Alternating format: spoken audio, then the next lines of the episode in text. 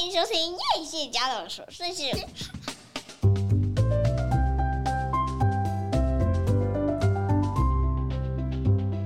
欢迎收听叶谢家的琐碎事，我是粉蜜娜，我是夸米。哎，我发现我在跟你开场的时候啊，我介绍我自己的时候比较不容易岔气。我跟来宾介绍的时候，我有时候那个讲话的时候会突然间岔掉。像我这次访问，闭车还是岔？哎，闭车，闭车。我大家，我是粉蜜娜，像这样子。哎，这好像是我们的玩具的声音哦。为什么这么？He is mean Olga，有没有我们的史瑞克玩具？对对对，我们家有一个新玩具，很好笑。对，就有点像这样。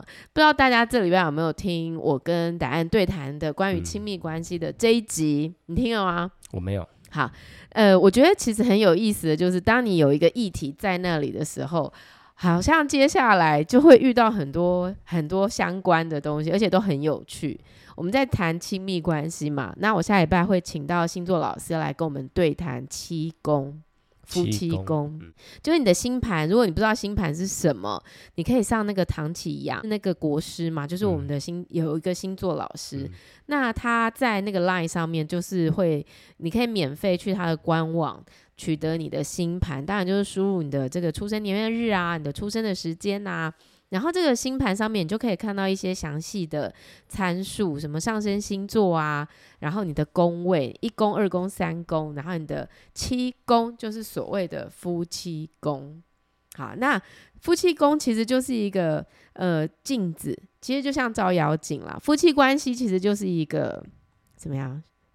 夫妻关系是一个看你看彼此的关系怎么样啊？相敬如宾，和睦相处。你知道吗？我最近刚好看到一个月老的直播。你知道我上次我不是跟你说那个菩萨去上直播吗？就是有个通灵人会接讯，然后菩萨就在节目当中直接回答听众的问题。那菩萨之后呢，财神也去上了这个直播。财神的直播很有意思，财神直播讲的。不好意思，我们今天其实我们今天的主题是要讨论孩子啦，好，孩子的教育，大家都知道这礼拜那个以马内利这件事情炸锅，那我想要用比较轻松的观点来看一下这件事情，那最后我们分享一些我正在看的戏哈，好，那在那之前我先讲完这个月老，后来财神就来了，然后财神就说，其实就算你家没有去供奉财神。你家会不会有财神呢？你说会啊，会吗？对啊，什么样的人的家会有财神呢？就是这个财神对你好不好而已啊。每个人都有财神啊。我跟你讲，就是你正在你的运势之年的时候，财神就会在你家。那什么叫你的运势之年？就是说你一直都会有金钱的流入流出，就是金钱在大量的流动的时候。什么时候金钱会大量流动呢？基本上就是我们这个年纪，好，比如说，如果你今天家里都是，呃，你是学生，你是一个学生，你基本上金钱比较不会流动来流动去，或者是你是个老人，已经退休了，嗯，你的钱也不会流来流去。可是你如果今天是像我们现在正在一个呃主要的经济的这个供应者的角色，然后你可能就要负担家庭啊，负担小孩的时候，你的金钱常常会流进来流出去嘛，哈。那你家其实基本上就是会有财神，常常流出去啊。啊，对对对，比较少流进来。嗯、好，那这个这个状况下就是会有财神。那反正财神就去上了这个直播，但我现在要讲的不是财神的直播，我要讲的是月老去上这个直播。那总之呢，月老就说，其实呢，呃，姻缘这件事情啊，大家都以为说求姻缘才会去找月老。可是事实上是，只要你跟这个人是有一个情感的连接的，不一定是婚姻，就是说你们呃，只要是你跟这个人有情感关系的，基本上都是月老在管的。嗯、那也就是说呢，如果你在婚内觉得快离婚了，或者是觉得感情很不和睦，或者是有三角关系等等，你也是可以去找月老解决这件事的。然后他就说，我们人生的姻缘呐，基本上就是有分七种类型。那基本上有的呢，就是你去求来的，你一直很希望、很希望遇到，好，那月老就让你遇到了，这样。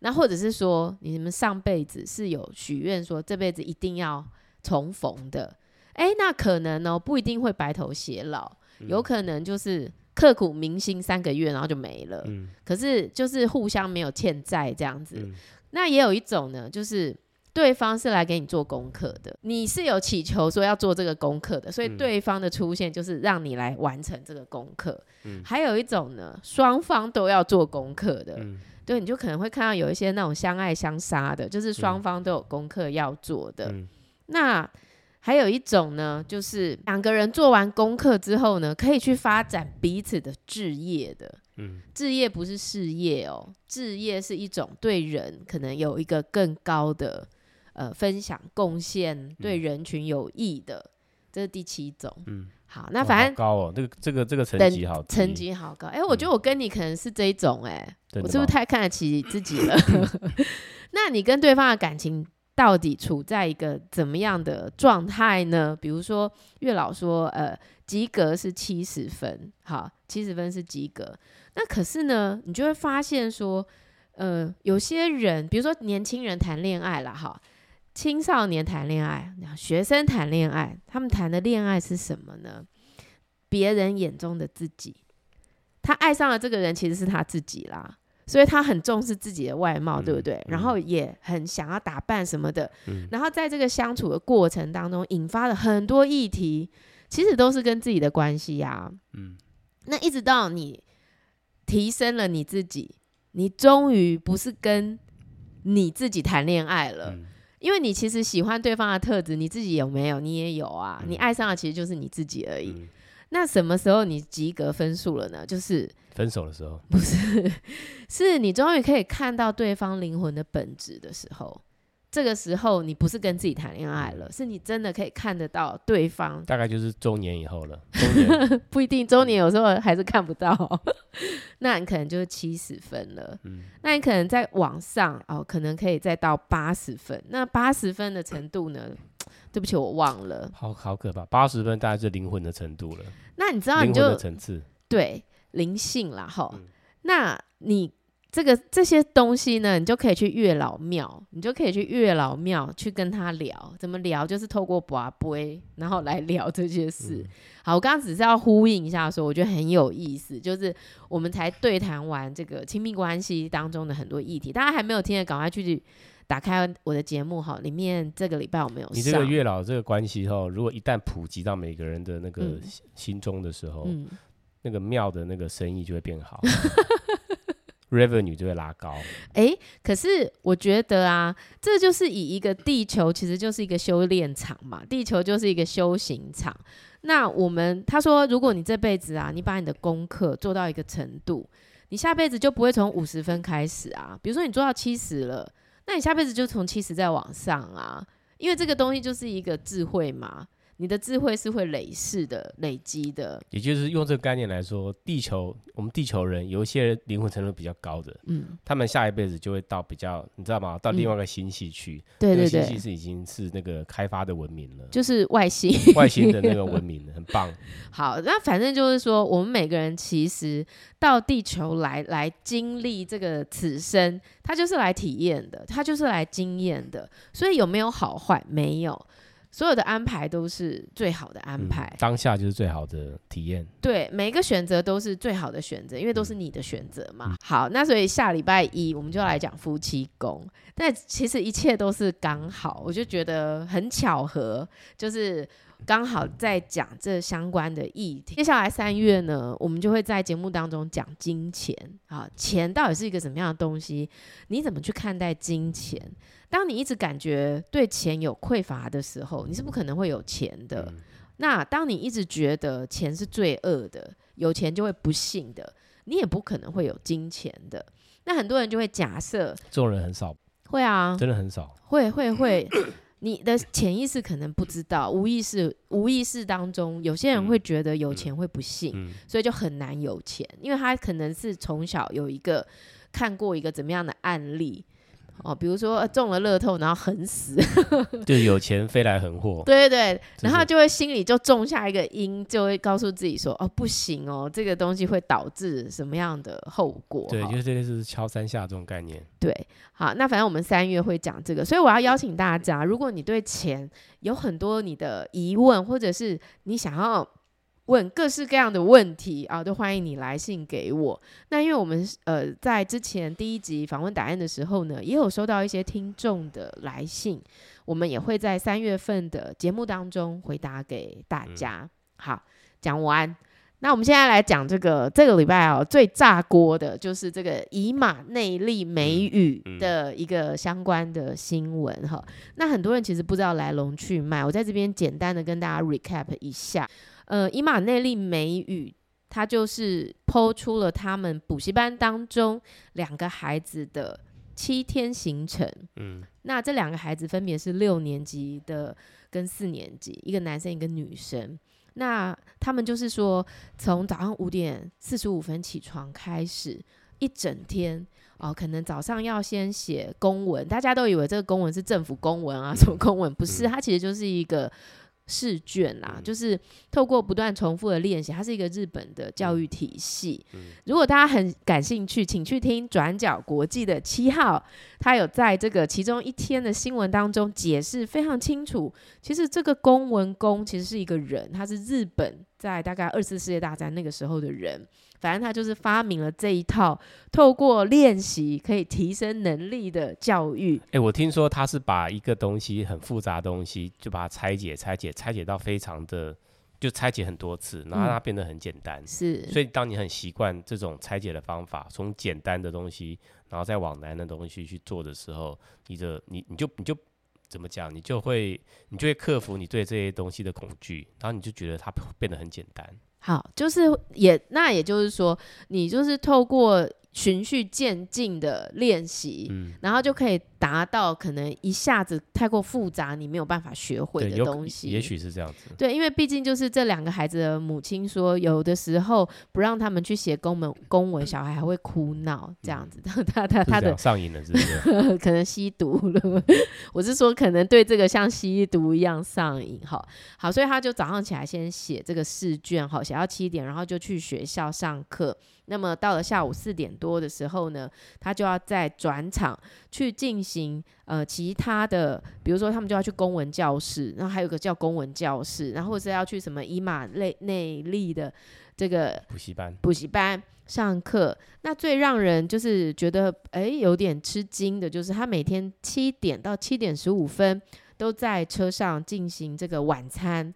那甚至有时候中午呢，就在车上进行功课的这个写功课，还有吃午餐的活动，一直到晚上回家呢，还必须要这个练英文跟练琴，直到十一点半啊，终于可以去睡觉。这样好，那我知道很多人对这件事情已经有各式各样的批评，哈，那我希望尽可能的。呃，用其他的角度来看待这件事，我当然也有我自己的一个评论啦。但是我其实对这整件事情，唯一希望就是，我希望用我的想象让它变得更更好过一点。就是我想知道那台车是什么车，就说，哎，会不会其实它是一个露营车，里头其实一应俱全。就是有房子，然后有床，然后有这个可以在上面吃晚餐嘛？对，就是然后厨师会整个穿上面，他说他在上面还可以写作业哦，对，车上写作业，而且半个小时就把学校作业写完了，是是，我觉得很厉害。没有半个小时啊，他不是十五分钟吃饭，他是半小时吃饭。哦，那我就在想说，会不会有一列的厨师啊，就端餐出来？其实他们是想用这种非常高级的牛排西餐，绝对不是一般的车子啦。对不对？绝对不是一般的轿车。对，就是，然后里面会灯火通明，保姆车，外面看不见里面，可是里面其实就是非常敞亮。嗯，不然你说这个小孩能够不千度近视吗？就是如果每天要在车里面进行这么多事情，他他他，那会不会里面还刚好可以有个泡温泉的，还是说泡脚的？就这个太夸张了啦，太夸张。就是不是像我们想象这么惨烈？对，然后。可能就是，其实是有保姆、有管家、有厨师，嗯，就是说，不是像我们以为说十五分钟，然后哦吃这个便当好可怜，要囫囵吞枣，人家可能还上了前菜，嗯，然后就是是精致的料理、分子料理，这是我的 想象。看完这个新闻，真的最最想知道的是这是什么车？我看完新闻，我最想要知道的是，他们每天只有六个半小时睡觉吧？对对对。对对，那我 我想要知道说，一旦他们睡不着的时候怎么办？嗯 总不可能时间到马上睡着吧？然后这么累，应该会马上睡着。深层睡眠，然后一直到到早上起来五点半起来嘛，还是五点五十起来？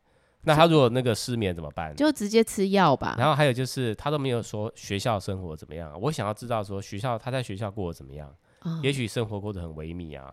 对不对？哦、想打瞌睡啊，然后终于睡好之后，然后下 下课开始他的那个我们认为梦夜班的补习。是，对对我我其实更想知道的是说，那身为他们的家长，他们也是跟进这样的作息吗？还是其实家长基本上就是睡到自然醒，然后没有哦？听说他妈妈是主播嘛？我我其实有看过啦，二十年主播，所以他说他妈妈好像也很会安排自己的，就是趁有空的时候赶快安排自己的活动时间，嗯、所以他也是用这个方式对待自己，也是用这个方式对待他的小孩。嗯，我是有看到他有一些言论，我是听听到的时候，我是稍微也是有感到比较吃惊了。讲一下，其实这个以马内利其实是上帝与我们同在的意思，希伯来文是不是？但是放在这里的时候，我感怎么感觉有点讽刺哈？嗯、就是说，孩子们有没有曾经感受到说，上帝真的存在吗？如果存在的话，为什么现在我在这里生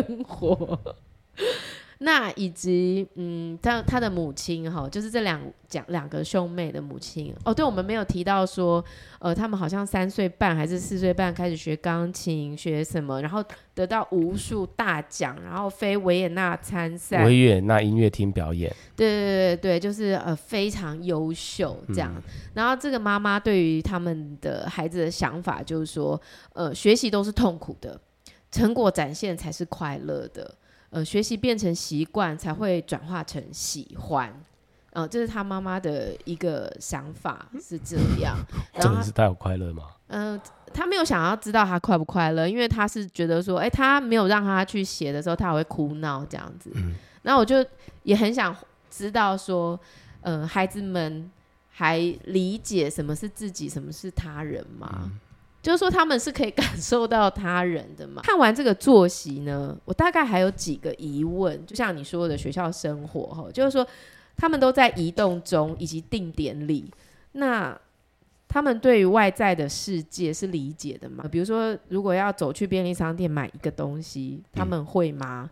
那他们的朋友呢？诶，听说天天如此。连寒暑假都不例外，因为必须辅跟上美国的课纲。嗯、那我就很好奇，美国小孩不是两点半就下课吗？嗯、那他跟的是哪一国的 课纲？然后听说现在这两个孩子的英语程度啊，是大学生的程度。哦，好厉害哦！很厉害，对不对？嗯。那现在 AI 的世界啊，不是打一打也可以大学这个程度吗？嗯 我听起来很讽刺，对不对？对，因为我觉得这整个行程忽略了最重要的一件事，就是他们可以感受到父母是爱他们的吗？嗯，他们的努力到底是为了谁？嗯，那以后他们做任何事情所得到的这些掌声，是为别人而得的，还是他们真心的喜欢追求这个东西？嗯，那这个东西是被制约的，还是是发自内心的？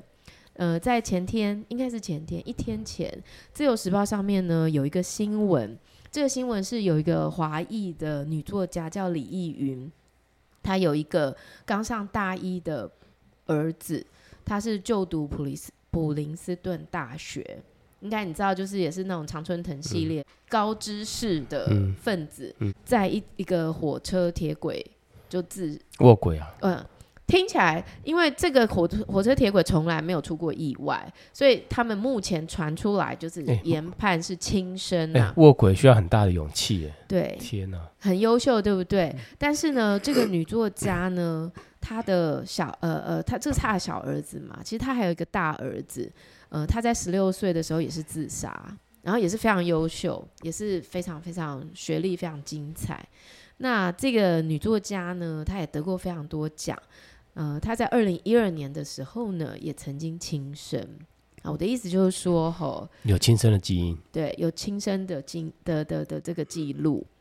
那呃，我并不是说人很优秀都是被逼的。我想要阐述的应该是说，我们会不会有一种误会？我们必须做到这样的程度，才能够配得幸福。所谓的这个幸福，是架构在呃很功成名就的基础上。我们的假设是这样才会幸福，所以我们现在就做了这些努力。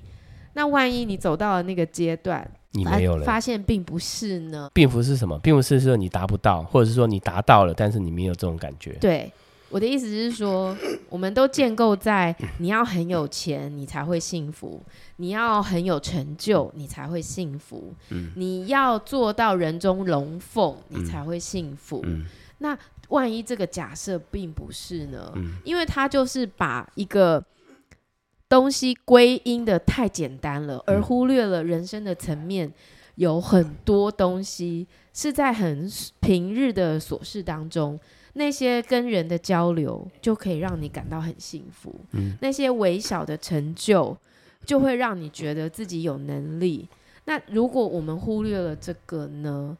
然后只在追求一个东西的道路上努力精进，嗯，我不否认一定会成为精英啊。一定会，就像虎妈，你还记得几年前有那个虎妈吗？嗯，就是也是对自己的小孩非常严厉的华裔的妈妈。嗯、那最后他的孩子都是哈佛毕业啊。那我们就是用这些条件在说，哦，这些人很厉害啊，很优秀啊。但是他们真的是获得了人生当中最想要的爱吗？嗯，我觉得这些孩子在这些被安排的过程当中，我觉得他们失去对于爱的安全感。欸，嗯，就是说我不用做什么，我的父母还是很爱我。但听起来并不是啊，听起来就是我必须去做什么。我的父母才会爱我，可是爱这个东西不是是应该无条件的吗？好，那我现在要回头过来讲，呃，我在那个德州妈妈没有崩溃的一个呃脸书的粉丝页上，看到德州妈妈起底以马内内利美语负责人是怎么对待自己的孩子的。那以马内利的负责人不是就说，哎，这个行程也不是我们。我们贴出来，可是行程又不是我们排给这两个孩子的，是他妈排的啊。哎、欸，但是对啊，以马内利他是有排那个他的上英文课的时间。对。不过我看了一下，以马内利的上英文课的时间还真久，两个多小时哎。是。英文课要上两个多小时，而且晚上大概十点到十一点半，还有一个什么 i English，对不知道什么东西。对对。但我要说的是，很多人就说你还骂美语班干嘛？又不是我们排的，你去找他妈呀，哈，是不是？好，那于是德州妈妈没有崩溃，她从小就是被家暴的孩子，这个德州妈妈，所以她对这个教育有很多她自己的想法，而且她的父母都是高知识分子，不仅是什么教授，而且还是心理师。嗯，然后可是她从小是整个被打到送医院啊，然后耳鸣啊等等之类的。嗯、OK，好，所以他就发现说，这个以马内利美语的负责人。曾经在五月的时候的一个 po 文，然后这个负责人是一个男的嘛，因为他的小孩好像是念复兴，好私立那个复兴，可是他不喜欢穿那个制服，于是他就把制服藏起来，他女儿，然后就想说藏起来就可以穿裙子去上学，所以这件事情就被他爸爸识破了，然后他就说，因为他很喜欢中英文夹杂嘛，然后他就说你应该知道不能说谎吧。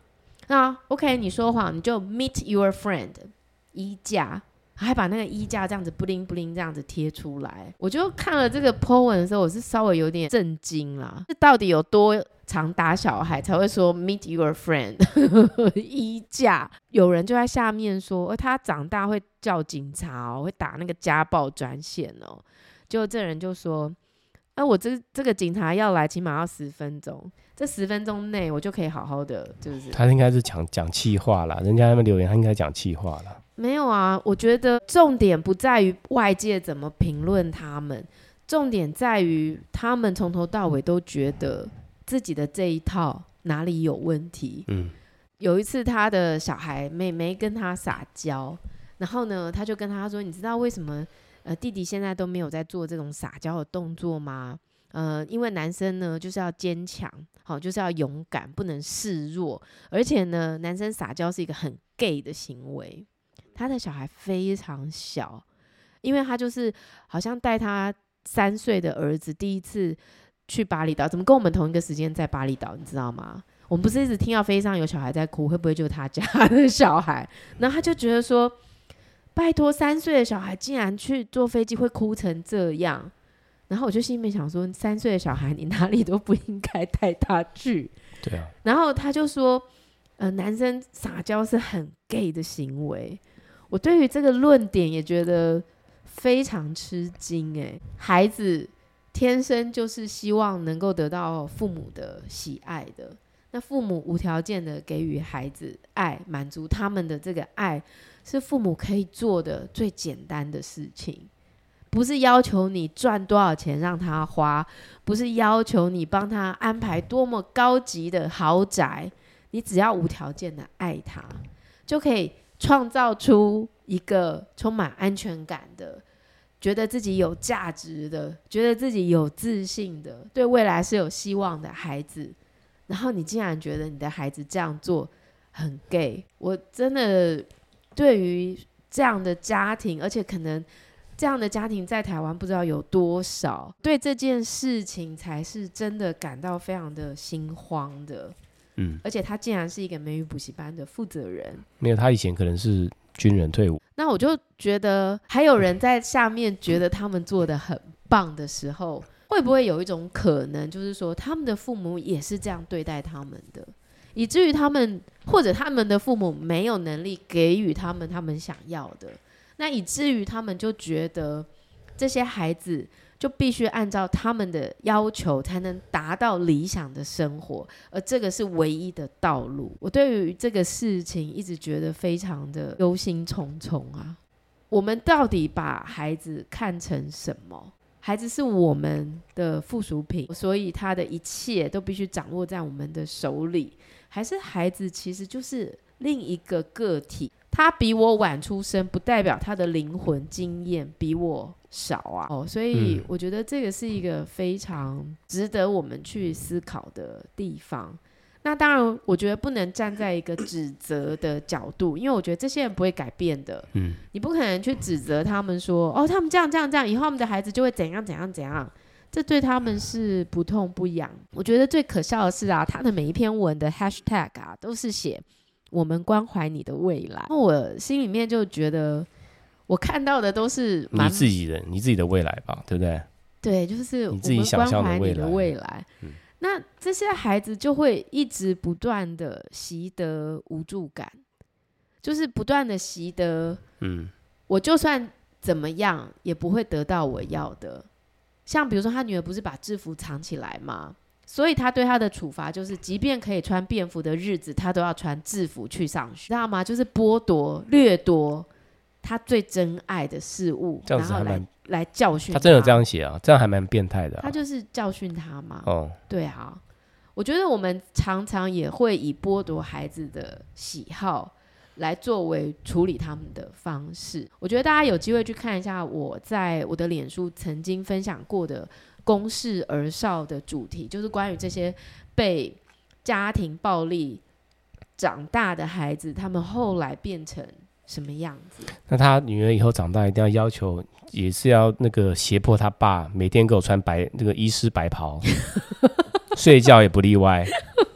你就给我穿一年，喜欢是不是？喜欢这种优越感是不是？好，叫妈妈穿那个护士护士装，好不好？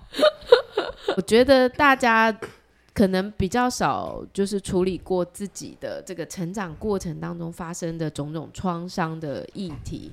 可是，当你在这个有机会去做你自己个人的调整的时候，你就会发现说，原来童年对我们成长的所有的呃各式各样的模式啊，就是至关重大的影响。嗯。我们在童年没有得到的，我们会在将来。用变相的方式去索取，那我们在童年所经验到的匮乏，也会在我们的成人之后变成一种没有的、没有价值感。然后这个东西会变相成为各式各样的延伸。那如果我们都没有一种觉察，没有一种觉知的时候，很容易就会让我们的下一代也有这样子的困境而不自觉。那我觉得，如果你能够理解人生其实是一种学习、一种经验、一种不断进步的过程，你就不会觉得要成为精英才是唯一的路了。因为你就会发现，在这个过程当中，所有的事情其实都是一种体验。那这个体验，没有人可以告诉你它应该是什么样子，唯有你自己去体验了，你所得到的这一切，才是属于你自己的。我觉得这个是很多父母都要学会去放手放下的事情。那我们先休息一下，回来我来跟你分享我最近的一个经验。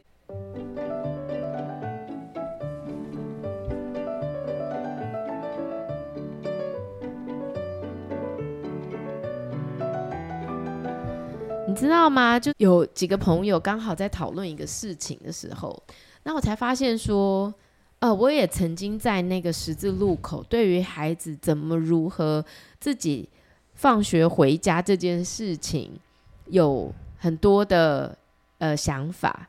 就是说，当我们只有一个孩子的时候，我们一定会非常保护这个孩子，然后，呃，开始会为他准备好很多种方式，去确保他不会受伤。那我记得我的孩子啊，第一次要离开我的视线，去到一个比较远的地方，跟我的朋友的孩子，大概是在几年级？四年级的时候吧。那他们就约好说，呃，他们要离开学校，因为我们在学校开会。那他们要离开学校，去学校附近的一个书店，去书店看书。讲一个四年级的孩子和一个大概六年级的孩子要做这样这样的事。那他们两个都是女孩子。那我的朋友就跟我说：“啊，你不用担心，因为我的小孩去过很多次，他不会迷路，他知道路怎么走。”那大概就是从那个时候开始。嗯、我们就开始有了一次两次的经验，呃，让孩子可以离开我们的视线，然后去某一个地方，然后再安全的回来，然后再离开我们的视线。那慢慢的呢，大概到了四年级末，快五年级的时候，很多班上的同学呢，就开始自己搭车回家，呃，搭捷运啊，搭公车啊，搭各式各样的。那我心里面也在想说，嗯，我的孩子会不会有一天跟我要求说，我也想要跟同学一起搭车回家？那我觉得有伴是一个很好的体验，就是说你对孩子你是不可能推开他去训练他的，可是当他有一个这样的想法，而我想要和同学试试看的时候，我觉得就是一个很好的时间点，然后你可能可以确保一些安全上的。比如说，如果你真的很担心，你可以在他们下课的时候偷偷的跟在后面，然后看看他们是不是可以安全的走到捷运站啊，或者是可不可以安全的搭上捷运。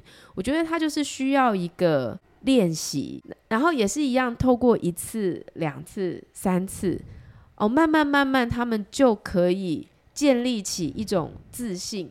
我可以做到自己回家这件事情。嗯，嗯，我觉得如果你没有经过一个这样的过程，就是你还是很想要确保你的孩子是安全的，以至于你要一直不断的接送他，我觉得那也没有问题。但是或许你的孩子在这个过程当中就失去了某一种体验。嗯，然后就像我小的时候，我大概三年级开始。我就跟哥哥姐姐一起走路回家。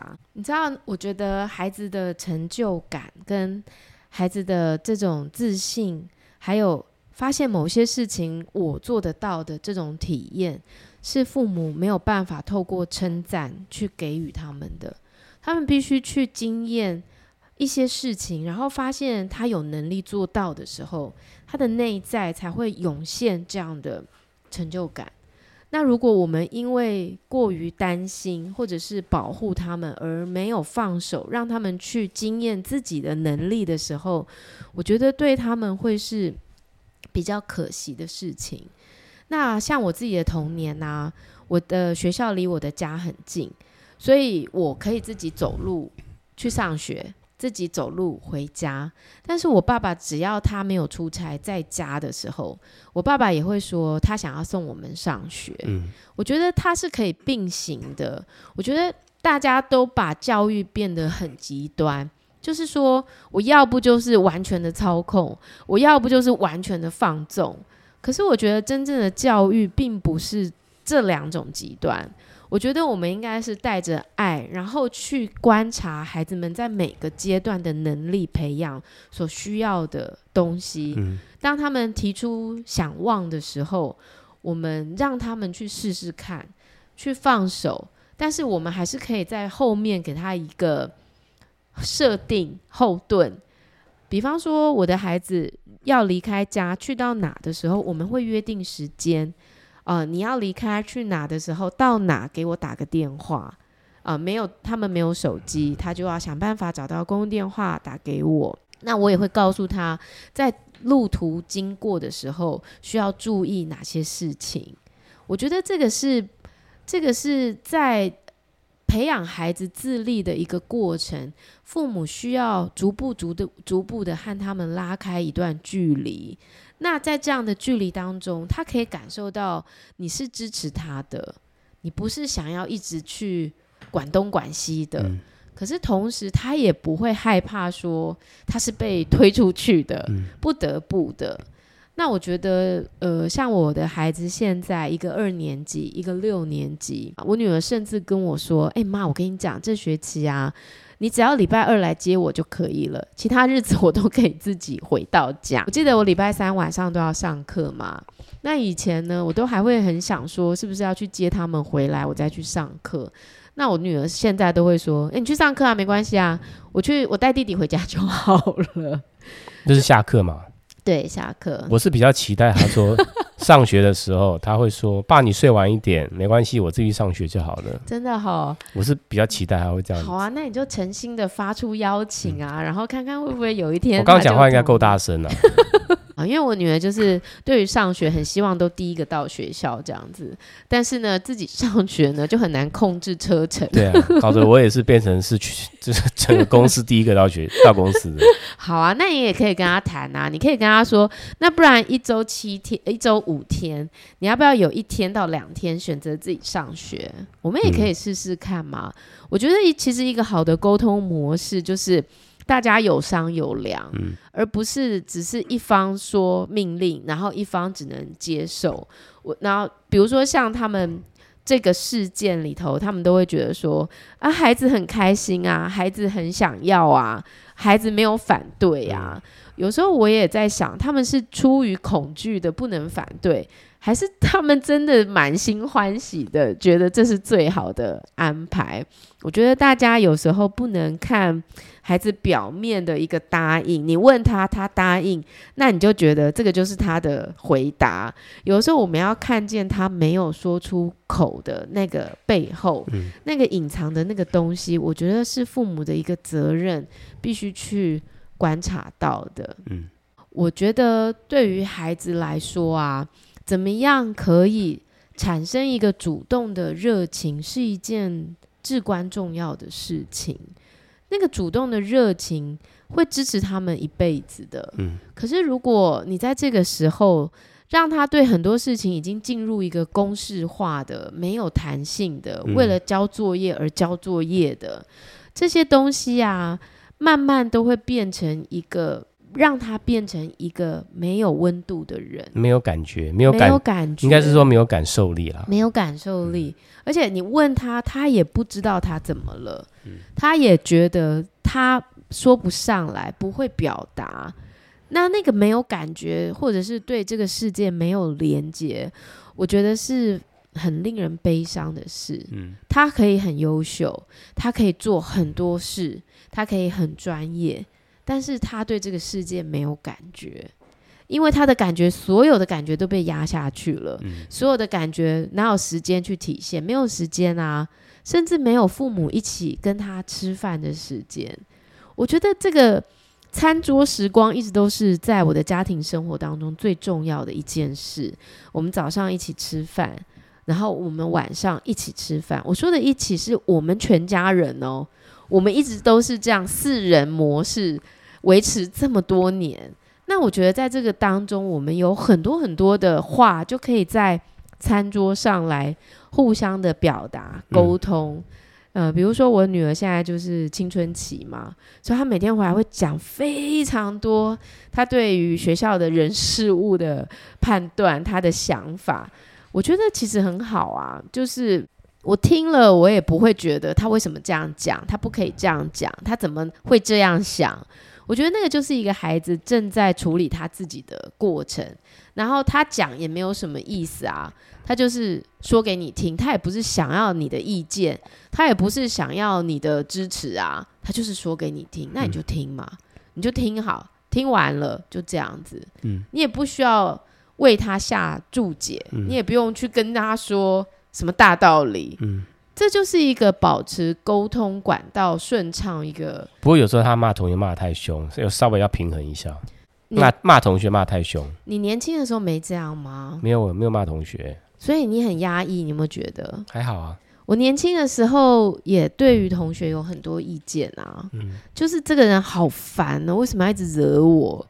然后我就很想拿那个躲避球 K 死他，或者是会有觉得为什么，有，有些同学是那种故意要惹你的啊，就是说下了课之后想要就想要找你打架，或者是故意欺负你，那种就很讨厌。对。但是除了对这种对这种同学之外，其他的我觉得还好哎。可是，在你那个年纪，你是不是都没有人可以说这些话？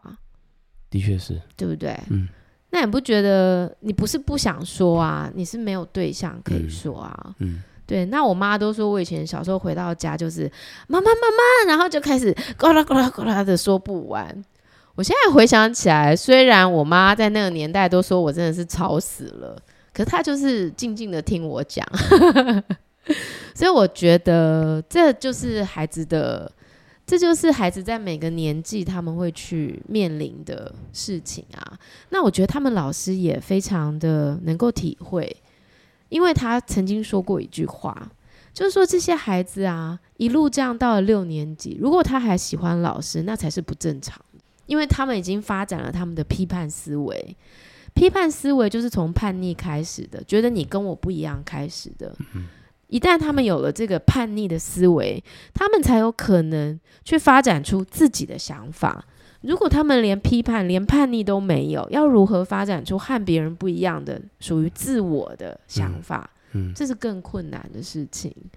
那我记得有一次他们在做一个作业，然后有一个家长就问我说：“诶，你知道吗？就是老师说要写三页，但我的孩子就是只有写三页。”这是他的观点哈。那我就说：“哈。”我的想法是三页能写完已经很厉害了，不觉得吗？在很短的时间，他说不是啊，通常老师说三页不是最少也是要写个四页到五页吗？我说哈，会这样吗？依照我的标准是大概只要写两页就可以了，这样基本上六十分保底。对，那我。当然，在这个过程，我也会想说，我们的不要求会不会错过了什么优秀的人哈，或者是会不会让孩子不够、不够、不够要求自己哈？但是我有时候觉得啊，天赋就是一种天赋嘛，与生俱来的。不论你遇到怎么样的父母，这个天赋都不会被埋没掉，都会闪闪发光嘛。嗯、那我觉得孩子需要具备去看到自己的天赋的能力，而不是期待有一个父母可以培养出他的天赋。我觉得这是两件不一样的事情。只是我觉得原来在看待孩子上面，跟不一样的父母接触的时候，你就会发现说。哦，原来每个人对孩子都会有一个不一样的期待。嗯、那我觉得我，我我我后来很仔细的去审视自己，我就发现我还真的是没有期待耶。我的没有期待，并不是一个放弃哦，不是哦。我的没有期待，是我真的很信任他，什么事情自己都会做得好好的。那既然没有需要我的地方，就不会需要我知道。那会需要我知道的地方，自然就会有人来告诉我。这是我对于这个孩子的想法。嗯、我觉得教育啊，孩子啊，心理啊，情感啊，我觉得这些都远远胜过所有外在很多条件的追求。所以我想还是很期待说，父母亲。要把握孩子在这么年轻、这么小的时候，和你是最能够建立一个依附关系，然后情感连接的时候，我觉得大家可能都要好好的去看见那个孩子真正需要的是什么，而不要下太多的指导棋。我想，我想，我想，这个对他们的健康，对他们的未来，才真的是。会有所帮助的。诶、欸，的确哈、哦，那个兄妹的那个作息表，嗯、好像没有看到家人相处的时间。没有，完全没有啊！因为他吃饭都在车上，那回到家十一点。早餐我没有看到，也许早餐有。没有啊，他没有吃早餐呐、啊。他不是五点五十起床，然后一路写到七点就上学了。而且我们我预测啦，上学可能也是私家车。就是有司机啊什么的安排接送，嗯、因为听说父亲是大道城的什么布商，嗯、然后现在好像房子变成什么变成盖房子啦，靠卖房子建起赚钱。对，那妈妈那个主播，我是有看他直播啦。嗯嗯、呃，你说这个是主播，我也是是很有名的主播吗？不是啊，OK，就是傻眼。嗯、如果是这样，那我应该是还蛮优秀的主播啊。嗯不过我我不过我有算了一下他们作息，他们一天的作息，你猜在在这几个活动当中，那个哪一个作息花时间最长？嗯、呃，是不是上美语？对，两小时五十分哦，total 一整天。他就大学程度。啊，接下来是弹钢琴，嗯，弹钢琴两个半小时，是。然后接下来是什么公文？公文的东西，嗯、然后两小时二十分。啊，你真的很认真在看他的作息耶？对啊，我想说。这表示说他们英文一定是最好。没有，然后如果有一天他到外面去的时候，发现全世界人都在写中文啊、学中文啊、嗯、说中文啊，他们会不会崩溃？就、欸，他好像有周末的班课表，我就没有看了。他其实也也做那个试卷啊，也有很多中文的、啊，中文、数学、英文三个试卷嘛。哦，对啊。好，那。好啦，每个人家庭都有他们教育子女的方式啦。我们也不是别人啊，嗯、我们就是平庸平凡的家庭啊。可能我们不能理解金字塔顶端究竟是怎么培育小孩。虽然我也是复兴的啦，我妈当年其实就是说走路上学可以到，所以让我去读嘛，也不是为了什么人中龙凤啊。嗯、是是我妈当年也是这样，走路可以到，我也是啊。嗯，龙潭国小，龙潭国小。我们学校一百多年历史，也很棒，也很厉害，是是？好不好？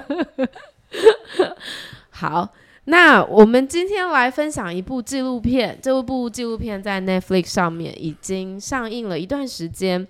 其实我当时看的时候，我真的是超震惊，然后我有好多想要分享的。可是因为过了两个礼拜，我稍微已经有点忘记了。这部片呢是真实。纪录片哦，就是真实案件去重现的哦。什么爱残杀恐怖情人叫 Lover，Stalker。哎，哎，Stalker，我查一下，原来是跟跟踪者。对啊，Stalker 啊，Stalker，因为韩文也是 Stalker 啊，哈、嗯，然后 Killer。那其实他在讲的，就是说有一个男生哈，他是 Dave，然后他原本呢，在很年轻的时候就建立了一个幸福的家庭，而且呢有两个孩子，和太太也是热恋结婚的。但是可能就是在婚后孩子陆续出生之后，慢慢的跟妻子关系可能就渐行渐远，于是就分手了。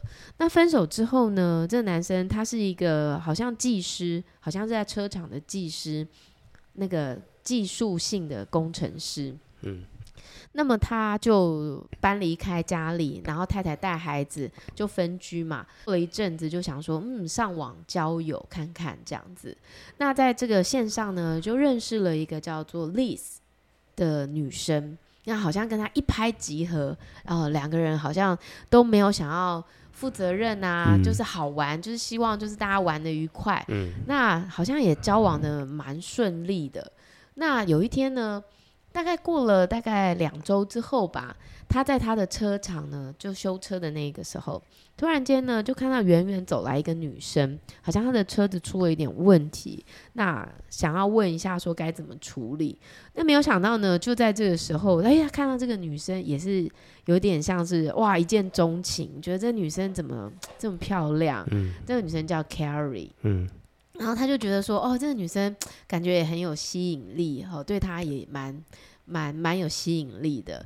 于是他就在想一件事情哦，会不会这个？因为这个女生，呃，好像也是离婚呐、啊，有个小孩这样子，兴趣跟他雷同，哎，他觉得他们也有可能一拍即合。对，然后他就上交友网站找，哎，没想到竟然找到这个女生也在上面等待配对，于是呢，他就跟这个女生呢也就就见面了，哈，就哎两个人也相处的好像也很开心这样。那有一天呢，就是在他呃要。带这个女生回到他的公寓的时候呢，才进到家没多久，那哎，怎么突然间楼下按门铃了啊？这个 Liz，Liz 她的第一个配对的那个女生呢，啊就出现了哈。然后出现了，好像就说，哎，要去他家拿个什么东西这样子，然后说大家也蛮尴尬的，所以这个 Carrie 呢，他第二个认识的女生呢，就哦，那我先回家了。那当然回家之后也跟他说，哎，不然既然我都已经回家了哈，因为他就赶快跟他第一任这个 Liz 交往，随便的招呼一下，他就打电话给他的这个第二个认识的 Carrie，那 Carrie 就说，哎，我已经回家了，那还是你要不要到我家来？于是呢，哎，他们又开始。呃，觉得说，哎，彼此很适合啊，很投合啊，哈，所以就，哎，又打得火热这样子。那大概打得火热，大概呃两周后，哦，还是大概也是一个很短的时间啊，他就看到，哎，Carrie 好像发了一个讯息给他，意思就是说，要不要定下来啊？啊，要不要一个长久的关系这样子？可是这个男生就觉得说，嗯。好像有点太快了吼，嗯，我好像没有想要这么快的定下来，嗯，好，他好像就没有回他，还是说就没有，呃，没有给他他要的答案，嗯，没有想到从这个时候开始，哇，这个 Carrie 马上整个变成恐怖情人呐，啊，嗯，不仅发送各式各样的骚扰讯息，嗯。而且整个就是不堪入目的骚扰，嗯、没天没夜的骚扰，他觉得非常可怕吼。嗯、这个人怎么会怎么看起来这样子漂漂亮亮的？哎，怎么这个心理这么可怕啊？嗯、像是那个恐怖情人。嗯、后来呢，就一连串的发生了非常多的事情。好，不仅是各种骚扰啊，甚至他还去骚扰他的第一任。这个女朋友。对，Liz，Liz，嗯，有一天 Liz 他家被烧了，你有看到那里吗？嗯，没有看到，我有看到他进到他们家，因为车库没关。啊，哦，对，然后他还发讯息给那个男男生嘛，男主，然后男主就很惊，就是很惊吓的跑过去看，对，还好没发生什么事，而且他好像都不知道在哪里装监视器，随时随地都可以看到这个男的在干嘛，而且还知道 Liz 在干嘛，嗯。然后随时随地还去刮花人家的车子，对不对？嗯，嗯，你都不知道这个人会对你做出什么危害，这样子非常可怕。我不知道我的故事要不要停在这？我觉得可以，因为呢，最后整个剧情翻转超乎你的想象。嗯。那这个这个案子呢，是连美国在调查这些案子的人都觉得不可思议。嗯，好，因为最后有查到水落石出吗？还是说这是个悬案？已经水落石出。我其实看到，我大概看到第一个案例的时候，我已经知道发生什么事了。哦，对，我在这里就嗯卖个关子。嗯，好，那大家有空的时候可以去打开这个纪录片。那我其实觉得呢。这个男人吼不甘寂寞，我觉得他引火自焚，有时候要，当然他遇到一些奇奇怪怪的人，那真的是命啦。可是我觉得这个男生真的是很不甘寂寞，欸，嗯、就是稍微空窗一下，马上就要交友；稍微空窗一下，马上就要交友。嗯、他后面呢又交友，好，那大家去看发生什么事。我我我在这部戏很快就猜到。嗯，最后的结局是什么？嗯，我目前依照我的进度还没有猜到，但是我觉得我看到，我应该很快就猜到了。好，那等你看完再跟我分享一下。我觉得非常好看，因为它是真实案件改编的。嗯，那你就会发现说，人为什么这么缺爱？嗯，这些会做出这样的行为的人，一定是有童年创伤啦。不然为什么会做出这么极端的行为？嗯，我也觉得。为什么会对别人？对，为什么对别人可以这样完全肆无忌惮的没有尊重？嗯、好，那所以这又回过头来，就是希望大家真的好好的要对待自己的子女啊，嗯、好，不要让他们长大变成这样恐怖情人就恐怖。嗯，嗯，那我另外想要跟大家分享非常好看的台剧哦。我不知道大家上礼拜是不是都已经打开看了？我真的觉得这个台剧越做越好。商魂，商魂呢，其实也是在讲述真实发生在台湾历史上的一个一些这个商人案件。那他在讲的那个年代，其实是这个国民政府播迁来台的时候发生的一个中华水泥的一个案子案子。那傅孟博呢，是当中饰演林登的这个主角。那你就会看到一个商人，他是怎么运筹帷幄，用一个非常小的力量去扳倒一个很大的势力。杠杆原理。嗯，好。而且你知道，我觉得是台湾够自由哎、欸。哎、欸，傅孟柏是一个新生代演员。本日公休里面那个男生、哦、阿川呐、啊，哦，知道了，知道了。我超爱傅孟博哎！我最早看到傅孟博其实是他就是演那个离婚的那个男生嘛。对啊，阿川呐、啊哦嗯，因为你知道他还有演那个《美食无间》嘛，他就是演一个那个警察，然后非常爱吃美食，嗯、在那个 Netflix 上面也有这一部片，也非常好看。那他演的这个《伤魂》呢，不是在 Netflix，他是在明视播出。那他是中华电。电信的那个 Hi-Me Video，它是在每个礼拜六的晚上八点会播出。嗯，三立不知道有没有，我有点忘记哈。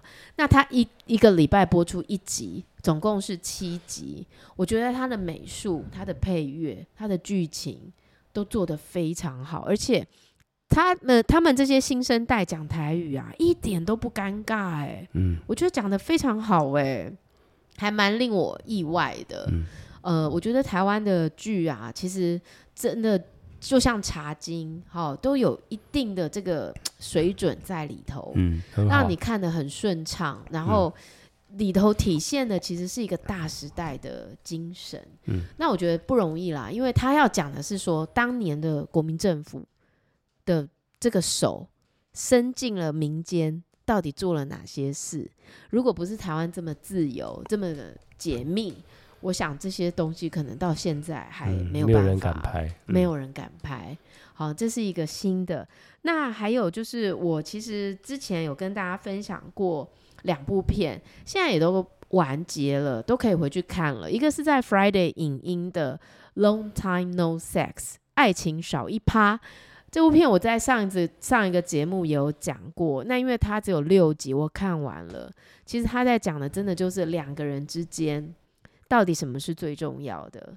那这个故事的结尾也让我蛮意料之外，可是非常好看，包含吵架，怎么样吵架，怎么样会发生这种你看不到对方究竟为你做了什么，直到你们分开了，你才能够理解，因为失去了，你才可以看到原来这个人曾经为你做的都是这么无怨无悔的，我觉得也很好看。那最后，诶，跟大家说，我最近很想看的一部片，呃，另外一个是《杀人者的难堪》啦，你看完了吗？我看完了。你觉得好看吗？我觉得还不错。刚开始第一集跟第二集非常吸引我，因为它就是一个很悬疑嘛。嗯、对。然后想说奇怪，这个人为什么看起来很无辜，但是他又杀人了。但杀人之后，然后他又可以，老天保佑他，太幸运了。让他躲过所有该杀的人，让他躲过所有的那个被会被会被搜查出来的的的的证据都没有了。然后我觉得还前一两集蛮吸引我的，但是到最后呢？到最后我觉得好像对于我的吸引没有这么大了，我觉得有一点弱掉这样子。欸，你不觉得他的眼神锐变吗？就是。嗯自从他成为这个杀人之王的时候，你不觉得他整个哇，连头发发型头发都梳起来啦？对啊，眼神都不一样了。对啊，以前就颓废一样啊。他其实就是一个罪与罚，就是说到底什么是正义？正义由谁来定义？你的你你所定义的正义就可以任意的。施行在别人身上，你觉得你做的就是对的嘛？你对对不对？你对别人做的事就是对的嘛？对，嗯，我觉得其实它是一个思辨，各式各样的思辨，所以我觉得其实也蛮好看的啦。嗯，好，那最后我跟大家讲一下，我很想要去看两部戏院的片，一个是大家还记得中国有一部电影叫做《你好，李焕英》吗？贾玲就是里头的这个导演，嗯，同时也是女主角。那你好，李焕英，其实当时播出的时候，我看的真的是哭到不行。到最后哈，那贾玲出了最新的片，二月十号，也就是农历春节的时候，才刚在中国上映，而且很快它的票房又是迅速的席卷呐、啊。嗯、这部片呢叫做《YOLO》，You Only Live Once，你只活一次。嗯、那它其实中文是叫做《热辣滚烫》。嗯。贾玲在当中最大的一个卖点呢，就是她减重五十公斤。各位朋友，不是五十斤哦，是五十公斤哦。那她表示她以前可能到一百公斤，接近一百公斤左右。有可能。你知道她在里头其实是在饰演说，原本是一个无所事事，大学毕业无所事事，整天在家里。那因缘际会，反正她后来遇到了一个拳击教练。他就开始练拳击，改变了他的人生。那因为他真实的身份，他就是必须去练出那个拳击的样子嘛。嗯，所以他就必须经历这个非常痛苦的减重之路嘛。你知道，在腾讯啊，可能我们也看不到，就是腾讯常常都是只给内地他们自己的人看，中国的人看。我们就算加会员，也看不到他们的东西哈。那他光是他这个幕后花絮剪三集出来耶。哇，这么厉害啊！呃，其实其实很厉害，因为太值得，太值得剪的了。因为他是怎么从一个胖嘟嘟的 胖妹，然后变成一个，哎、欸，他六块腹肌，就是他导演，他也是演员就对了。对啊，你知道他后来最后就是一个 MV 互相对唱，就是一个胖子跟一个瘦子互相对唱，多励志啊！每个人看完大概都重点，我觉得我我希望大家理解一件事。重点不在于你要去减肥，重点也不是他怎么那么厉害，减下五十公斤。重点是我们为了这个只有一次的人生，我们为了让我们自己更好，我们做出了什么努力，而且是必须就在这一生你要做到啊，不然就没了。你必须辨识出你还有机会，你辨你必须辨识出你要成为你最想要成为的那个自己，然后从这个地方开始去努力。我觉得贾玲让我们看见的是这个努力，嗯，所以我好想去大荧幕看这部片哦。台湾会上？台湾我觉得应该要上吧，我但是我不太知道会不会上。嗯，那。另外一部呢，就是韩国的鬼片，叫《破木》。好，里面就是李道宪跟金高银他们饰演巫师。好，剧情怎么样不知道，但是我觉得很值得期待，嗯、因为光是看他手上那个刺青，嗯，就觉得应该非常好看。嗯，你要选哪一部跟我去看？当然是李焕英啊，真的，嗯，贾玲的那一部，的对啊，OK，等上映。他的第一部我还要买嘞，我是买，我是买哦，然后在我的那个那个你好，我哎是你好，我是李焕英，是不是？你好，李焕英，你好，李焕英，我有买啊，真的，真的，所以现在要看还有，要看还有，哇塞，好，如果你们也没看过这一部，也很推，那等我看完，如果贾玲这部我看得到的话，看完再和大家分享，嗯。那好，我们今天的节目就到这边，谢谢你的收听，我们下次再见，拜拜。Don't want silver, need gold yet. Don't know how to feel low yet. Please don't take my control. It's not even my own. For now, I'm thinking about my follower count. How did it go down? Oh, hold back till it's midnight. Pull up for the love life. Stressed out, but we sit tight. Why do we lie like that? Say that we're fine like that. No, we're not alright. Why do we lie? We're giving up time like that. Losing our minds, so sad.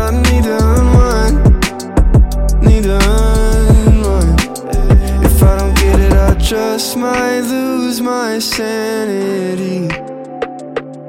In my eyes, it seems that this was meant for me. So we hold back till it's midnight. Pull up for the love life. Stressed out, but we sit tight. Hey, why do we lie like that? Say that we're fine like that.